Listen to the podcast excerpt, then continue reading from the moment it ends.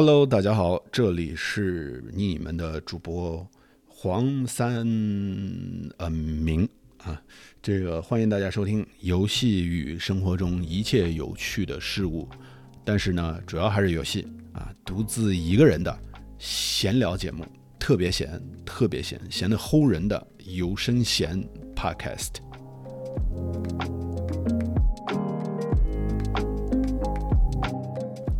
啊，从这个这这期的名字一看啊，就知道是 solo 一个人聊的一期节目，主要就我一个人闲聊。这主要是因为陆家上一期也说了，忙着他他忙着做游戏，对吧？然后我们还得等着他是不是能有空了，才能给我们来说说他做游戏的经历，然后来说一说他最近呃玩了什么游戏、什么东西的。呃，不过。其实他也说不了太多，我跟你说，呃，毕竟人家那个游戏还在制作阶段，很多东西还是需要保密的。那一保密，那这个也不能说，那个不能说，那到底说什么呢？对吧？所以还是我得，就是还还还得还是得我自己来，对吧？还是得靠自己。等他也不知道要等到多久了。最近黄三明把这个 Stray 就是猫猫迷失的那个游戏给通关了。这个游戏啊，怎么说呢？就是说我我个人其实说实话还是有点感动，因为游戏整体给我的感觉还是非常不错的。就是，但是呃，还是提前说一下吧，就是如果你真的如果怕剧透的话啊，当然我不是说我不是光说那个剧情这个方面的剧透。呃，包括游戏性啊，游戏里边的一些关卡设计啊，关卡设计、关卡关关卡设计啊，流程长度呀，我觉得都算是游戏这个载体所谓剧透的一一个部分。因为你们想啊，就正常情况下，很多游戏的宣发期间，它不仅仅是要对那个剧情保密的，对吧？它还要对游戏的一些核心玩法进行保密。呃，然后当然了，也不同的游戏种类，它总归还是有例外的，因为事事都有例外嘛，对吧？这个才是现实。那有一些 live service，就是长期运营的游戏，那恨不得是把游戏机制给你讲得清清楚楚，对吧？什么呃角色的战斗特性啊，什么机制呀，什么这就是所有的这些东西都跟你讲清楚了，可能有一些玩家才会买账，因为他知道我想玩的就是这种东西，那你给了我这个东西，我才会去买，对吧？嗯，但就这，他们也会隐藏很大的一部分游戏的内容，呃，你才能玩的长久，玩的开心，对吧？呃，那对于很多单机类游戏来说呢，呃，当然也包包括一些呃，就是少数的合作类单机游戏，就怎么说，就 co-op 的 game，就是合作类的游戏，但是它也不是多人游戏啊。就宣发期间这种游戏，它也不会把所有的玩法都展现给大家看，对吧？呃，当然啊，肯定也有人说，有些游戏是故意就说不说给玩家听的，就是不展现给玩家看的，因为，因为它的一些核心玩法和细节，如果给你看了，就是你知道了，你估计就不想玩了，对吧？这个是不是事实呢？它肯定肯定是有的，一肯定有这样子类型的游戏，但是呢，也也有很多的确是不想影响玩家游玩体验的，对吧？这个我想大家都能理解。打个比方，就是那个。双人成型，对吧？It takes two 那个游戏，宣发期间，我们所有人都知道，肯定是两个玩家合作的这样子的一个游戏，对吧？但是细节上大家就不知道了，因为因为知道了，总归就差点意思，对吧？因为因为最起码我们玩到某一些场景、某一些关卡、某一些机制的时候，嗯，就就就会影响体验了，就就会玩家就会没有那种惊喜的感觉了。这个其实也挺重要的，所以你如果就是说考虑。玩 Stray 猫猫迷失这个游戏，想留着这个游戏自己慢慢的去品尝呢，我我我当然推荐你还是先去玩了，玩了之后可能来听节目也会觉得就是更有意思一点儿。然后而且我本身也非常推荐这款游戏，的确是一款可以细细品尝，而且就是非常有独特魅力的一款游戏。如果你就。不介意剧透，对吧？也觉得没有什么关系啊。也因为我个人觉得这款游戏相对来说还是比较独特的，你哪怕你就是看过了一些什么游戏评测也好，还是各个主播 UP 主的这个视频也好，其实自己再去体验的时候，可能还是有一些，呃，还是还是不错的，就是还是会很不错。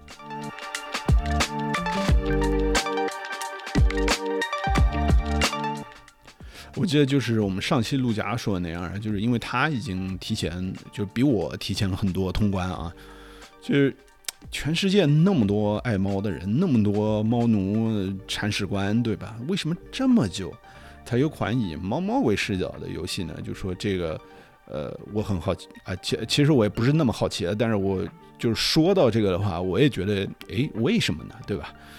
也许是因为没有游戏制作组啊，对于。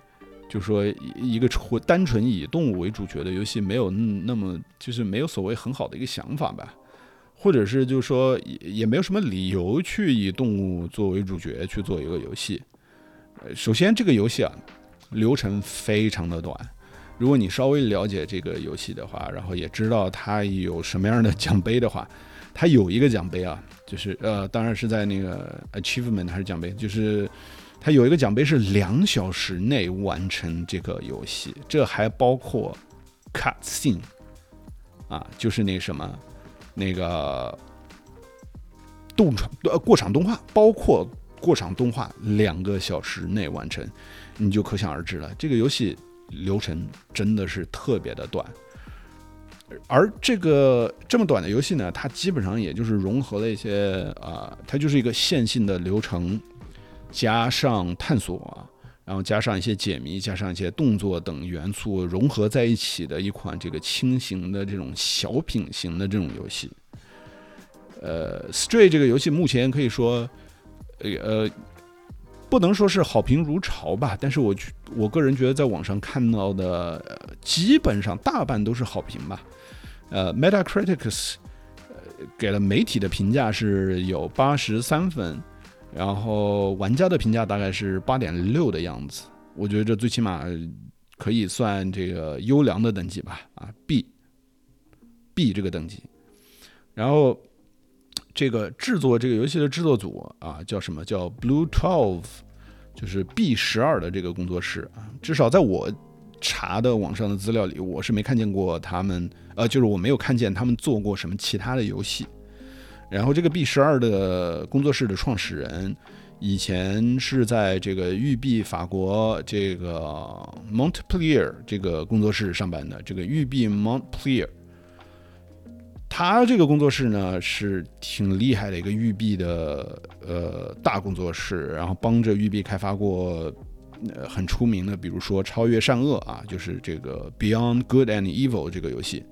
但是呢，这几个创始人。这个 B 十二的这个工作室的创始人以前在育碧里到底负责啥啊，做了啥？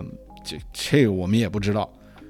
呃，我们我们就当做他是经验很足、很有实力好了，对吧？因为毕竟 Stray 猫猫迷失这款游戏做的相对来说还是挺不错的。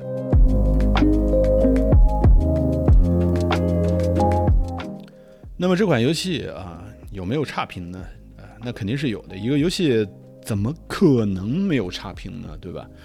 我一直都相信这样一个道理啊，就是再差的游戏也有人给好评的，然后再好的游戏也有人给差评的，对吧？挑刺谁不会啊？对吧？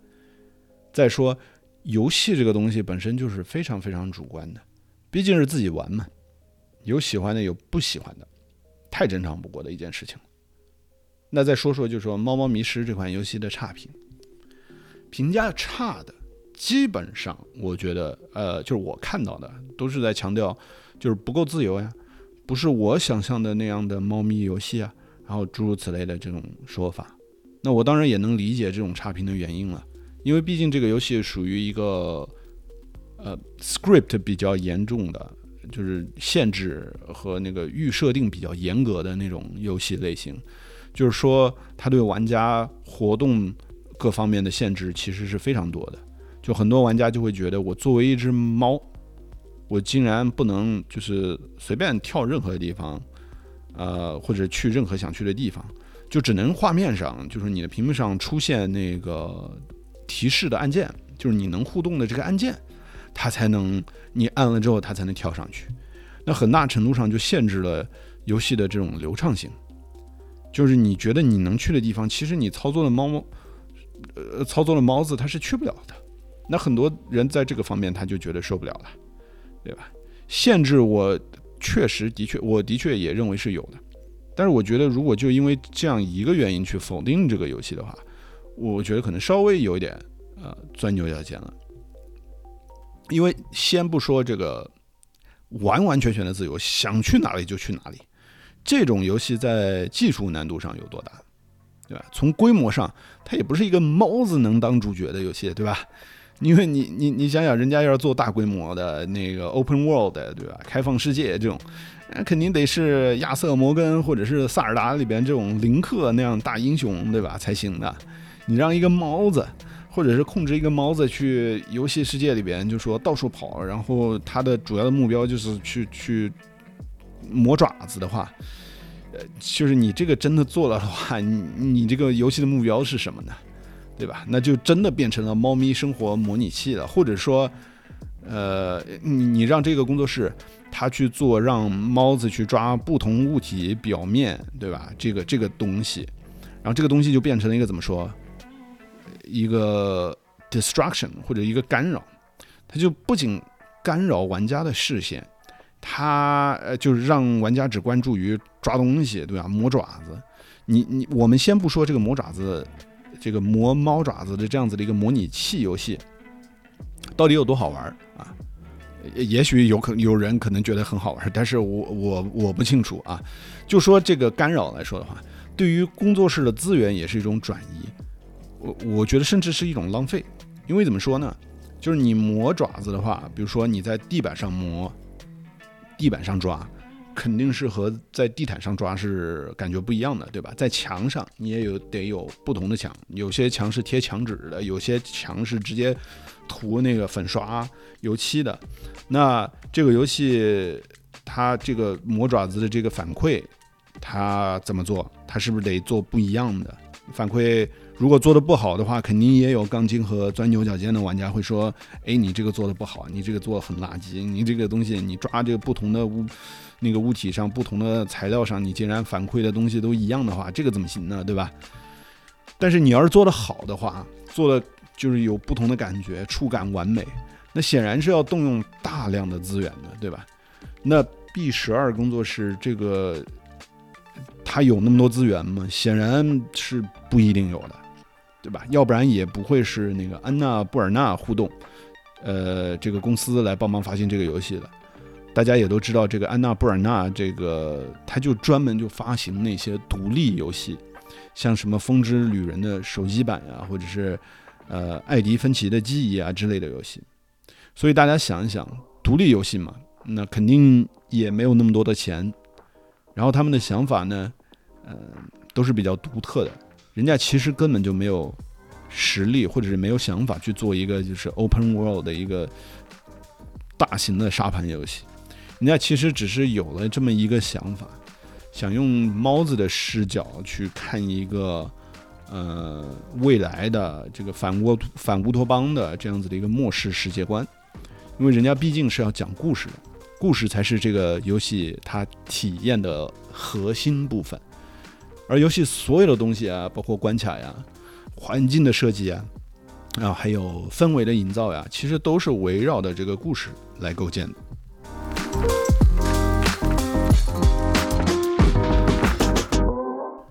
呃，很多人也提出啊，这款游戏在技术方面没有做出任何创新，或者是就任何方面都没有创新。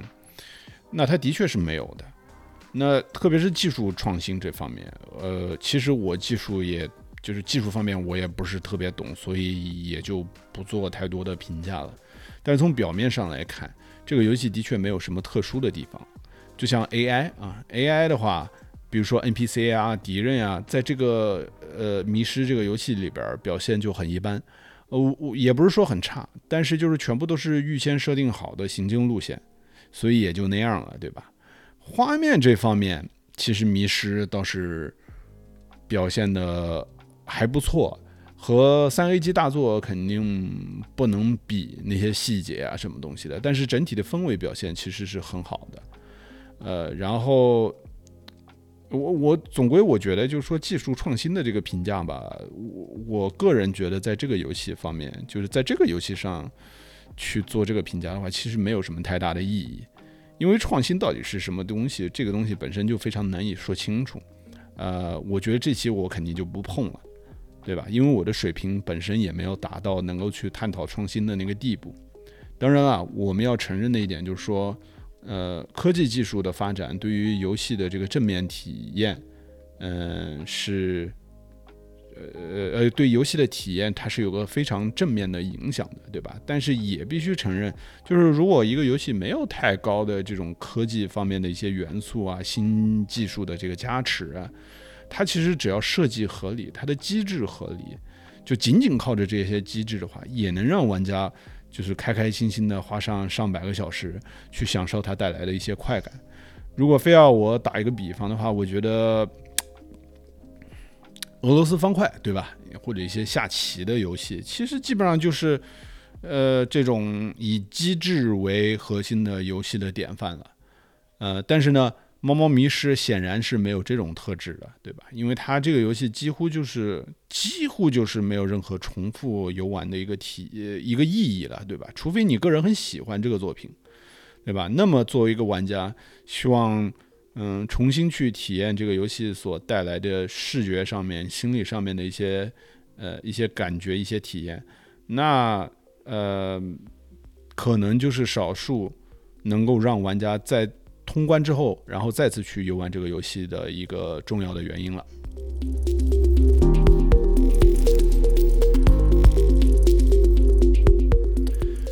就如果我们非要去界定的话，就是界定游戏的种类哈。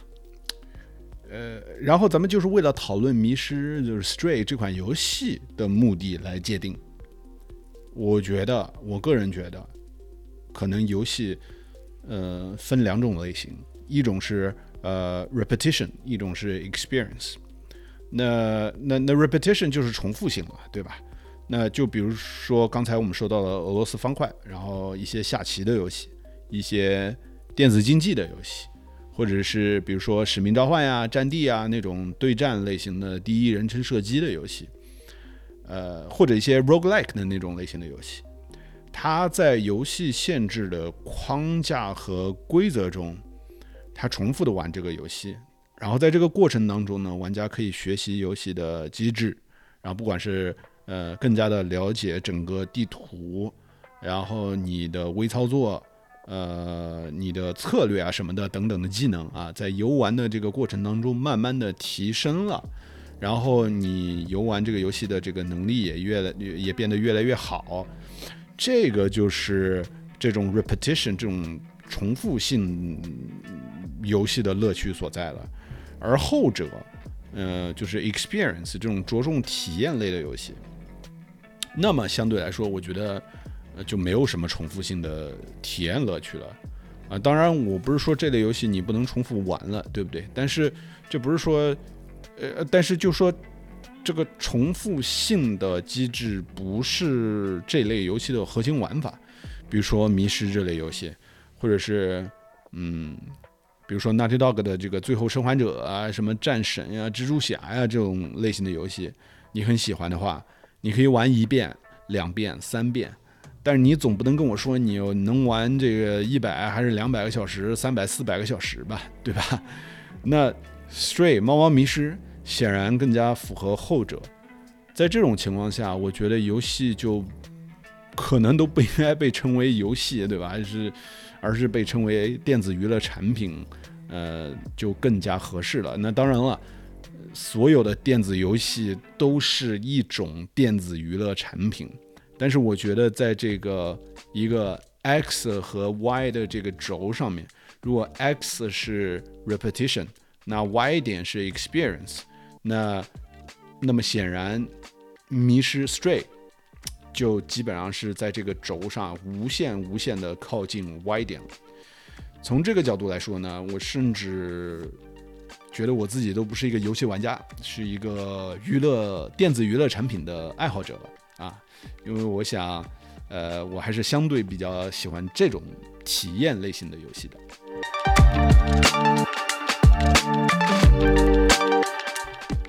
不过说起批评啊，就实际上我觉得还是有很多有意义的批评的。比如说有些玩家啊，他就他就指出这个游戏的一大败笔就是加入了一个会说话、会和呃游戏里边这个猫子沟通的机器人啊。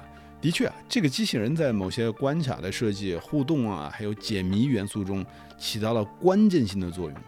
它推动剧情也是起到了很强的这个推动力的。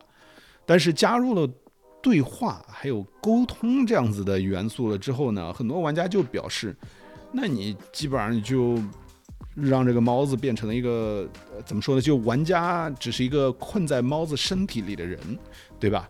剧情的推进。呃，还是通过机器人，对吧？和其他机器人的这个，就是你的呃，你的机器人伙伴，你的小机器人伙伴和其他的一些机器人 NPC 对话，然后告诉我们要去不同的地方去做不同的事情，要去做任务，这样子的一个呃推进的环节。那这样的话，和别的很多游戏又有啥不一样呢？对吧？呃，美国的那个连线杂志 Wired 就有一篇文章，专门就就讨论《迷失》这个游戏的。怎么说？On cat like cat un un cat like cat cat like un cat like cat un cat like un cat un 啊，就是这个在连线杂志呃这个里边，作者他指出，就是养过猫或者或者或者是懂猫啊了解猫的人。再看到我们就说控制的这个猫猫跳上跳下，有节奏的在地毯上这个磨爪子，然后然后把桌子上的东西给碰到碰掉到地上了，这种一系列的动作，我们一下子就能产生共鸣。为什么呢？因为这就是猫奴铲屎官们日常生活中体验到的猫猫的动态嘛，对吧？但是但是这个游戏里边它也有很多猫子是不会去做的一些事情的，对吧？就像是我们刚才提到的。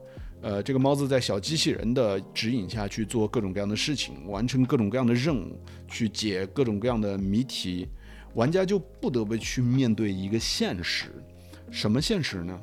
那就是这个猫子，它不是一个猫子，它最起码不是一个一般的猫，它绝对是一个喵星人啊！它在完成任务的时候，它这个智商在线的程度啊。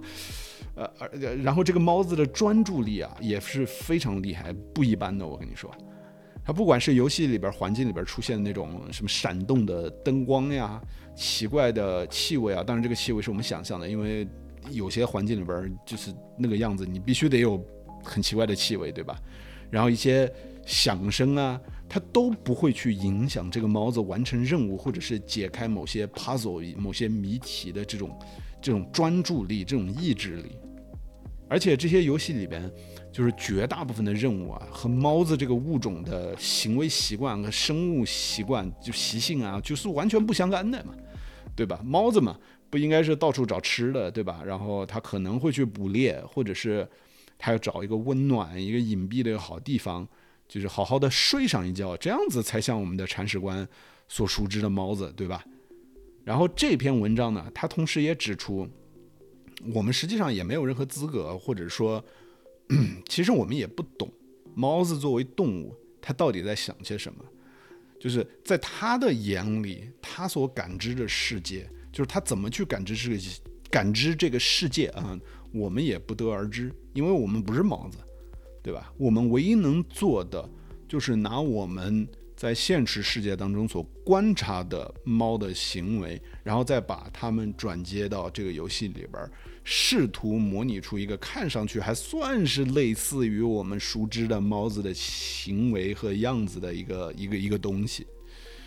那当然了，我我我推荐大家，如果英文还是不错的话，就说还是可以去看一看这篇文章，因为这篇文章里。作者还连着就是说，二零一六年的《最后的守护者》就是《Last Guardian》这个游戏，还有二零一七年的一个独立游戏《Rain World》，就是雨中世界这两款游戏呢，他去探讨了一下这这两款游戏，呃，也都是以动物为主角的这样子的一个游戏，和迷失在如何构建自己动物主角形象和行为上是是是怎么样不一样的。嗯，当然了。在我没有很好了解这部作品的情况下呢，我也就不对这个话题进行过多的探讨了呃，最后我来说说我个人的一些看法啊，就是说《迷失 Stray》这款游戏的确是一款比较不错的游戏，我觉得这个是个不争的事实。但是它的确也有很多限制，然后还错失了一些使游戏变得更加独特的机会。呃，猫呢，在这个游戏里边只不过是一个推动剧情进展的一个工具啊，作为这个工具喵。呃，但作为玩家呢，就是说喜欢作为一个喜欢体验新鲜的游戏，并且呃热衷于过度解读的我们啊，其实也能从这个游戏里边获得很多能够激发我们大脑思维去运转的这样子的一些东西。呃，迷失的世界呢，是一个充斥悲伤、遗忘，呃，这样子的一个末世乌托邦。这个以七八十年代这个香港九龙城高墙耸立、拥挤窄窄的街道为原型的一个地下世界，本来呢是人类为了逃离地表，呃，就是游戏里边没有说清楚的未知的危险，呃和毁灭的这样子的一个避难所。对的，就像是。辐射系列的避难所，呃，在这个地下城市啊，人类早就已经灭绝了，只剩下一些原本是被设计来就是说给人类服务的那些机器人居民，而他们呢，似乎并没有发展出自己独特的、不一样的这种机器人社会，而是完完全全的模仿起了就说自己已经消亡的主人的行为，比如说。在贫民窟，我们可以看到一些生活在呃底层的这种机机器人啊，它挣扎于外部的威胁和上层的这种欺压下，它颓废的生活着，它捡破烂呀，什么什么什么东西的。但是同时呢，也有一些嗯，就是 愿意为了一些虚无缥缈的这个希望和未来，他去冒着自己会死掉的风险。就冒险出去寻找出路的这样子的一些机器人，然后在上层的这种居民当中呢，就机器居民当中呢，呃，他们则生活着，呃，他们在生活在一个就是说怎么说，呃，被严格监控的社会当中，监视器和警察类型的机器人无处不在。然后这个这个上层这个城市里边还有抵抗组织，还有这个还他们还还和政权去搞对抗，这些机器人啊，就是说竟然把人类社会，就是我们种种的这些弊端和人性的一些优缺点都模仿的淋漓尽致，这个就让我想到这个游戏的故事了，或者说，呃，也许他可能想表达的一个意思，会不会是这样子的？就是在一个没有了主人的这样子的一个世界里面，主人就是人类啊，同样是依赖着曾经的主人存在着，就说生存着的两个完完全全不同的物体或者是物种，也就是机器人和猫，在主人消失了之后，它们呃变成了什么样的一个东西？呃，什么样的一个存在？或者是它们怎么样去进化的？嗯，呃，或者这可能也不是游戏制作组。真的想表达的意思，呃，它仅仅是我个人体验游戏之后它产生的一些想法。但是我们在这个游戏当中啊，可以看到机器人啊，各种各样的机器人完全走上了人类的老路子，对吧？而猫子们则是在游戏中，呃，呃，在游戏里边它是没有明确说的这个外部世界里面，它生活啊、进化呀，甚至走上了一个完全不同的生生存之道。甚至我都觉得，这个这个游戏里面的猫子是不是就不是我们所熟知的猫了，对吧？完全是有可能的，因为它们可能已经进化了。这也是为什么我们在游戏里看到的猫，它可以去做很多我们现实世界当中的猫所做不到的一些事情。因为你想一想啊，就在这个游戏里也没有去说外部世界到底发生了一些什么事情，而人类已经消亡了很久很久了。到底是什么灾难让人类躲到了地下呢？核战呢？还是气候灾难？还是这个 外星人入侵啊？咱们是完全不知道的。然后过了多久呢？我们也不知道。但是我们可以知道的是，外部世界肯定是恢复了，对吧？最起码恢复到了猫和很多别的动物能够生存的这样子的一个环境。而猫在外部世界肯定也是自由的生活了很久的，对吧？我们也知道很多动物其实都是有很强的可塑性的，就比如我之前就在呃一些网上的视频里边听过一些科学的介绍啊，呃，我也不知道是不是真的，说猫和狗作为最常见的驯化后的这样子的一个宠物，狗是被人主动驯化的，而猫是主动的驯化了自己。就是它可能就是适应和人类一起生活，呃，比如说猫，它吸引人类，呃，人类主人的这样子的一个叫声，或者是它们的一些习性，都是为了更好的吸引主人们的注意力，从而获得食物和生存所需要的一些其他资源。那么这么牛逼的一种物种，对吧？在完全没有人类的世界里，又会经历一些什么？这些我们都不得而知。这个其实也是游戏留给我们的一些留白。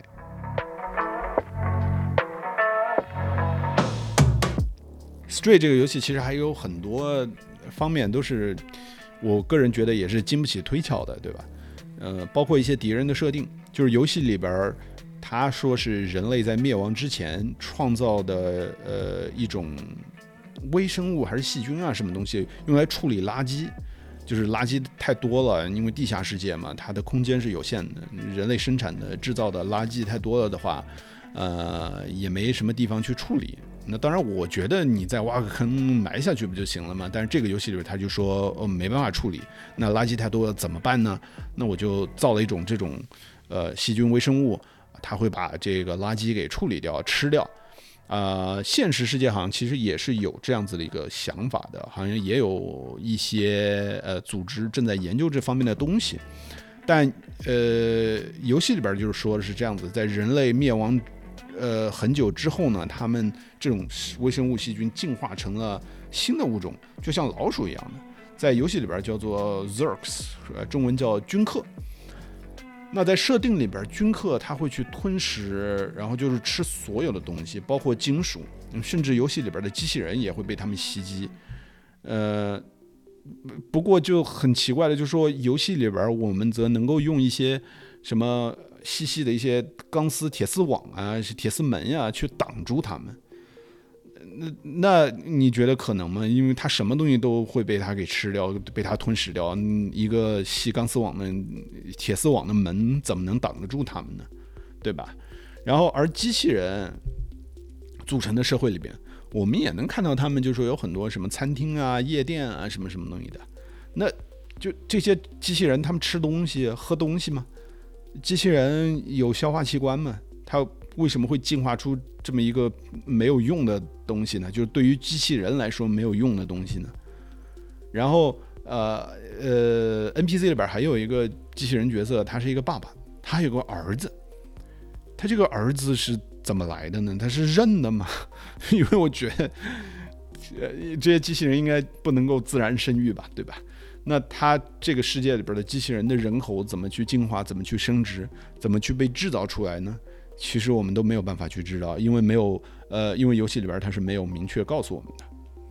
呃，尽管如此呢，我觉得这个游戏仍然是一个不可多得的电子娱乐产品。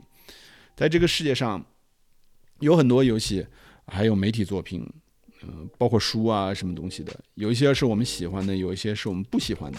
不喜欢呢，呃，不代表他们就能获得。呃呃呃不，就是我们不喜欢的，也不代表他们就没有存在的价值。那我们喜欢的，也不代表他们就一定能获得大多数的呃大多数人的认同。也许在我们的这个生活当中啊，我们经历了不同的事情啊，学习到了不同的知识，我们的观念也能够得到不同程度的这个转变。然后那个的时候呢，我们再回过头来再去呃细细的品尝某些事物，对吧？尝试一些不同的游戏。呃，影视作品、文学作品，可能我们那个时候也会得到一些不同的结论，而这些作品也能够持续的，然后为一直在变化的我们提供一些新的想法、新的反思，还有新的体会和心得。就比如这款游戏《Stray》，呃，猫猫迷失，它不仅仅是让我享受了几个小时的时间，对吧？并且还让我怎么说呢？就是激发了我吧，就是说花了好久的时间来做这样子的一期节目啊，和大家闲聊一下。呃，也许就仅仅是这样的话，呃，我觉得这个游戏对我来说也值回票价了。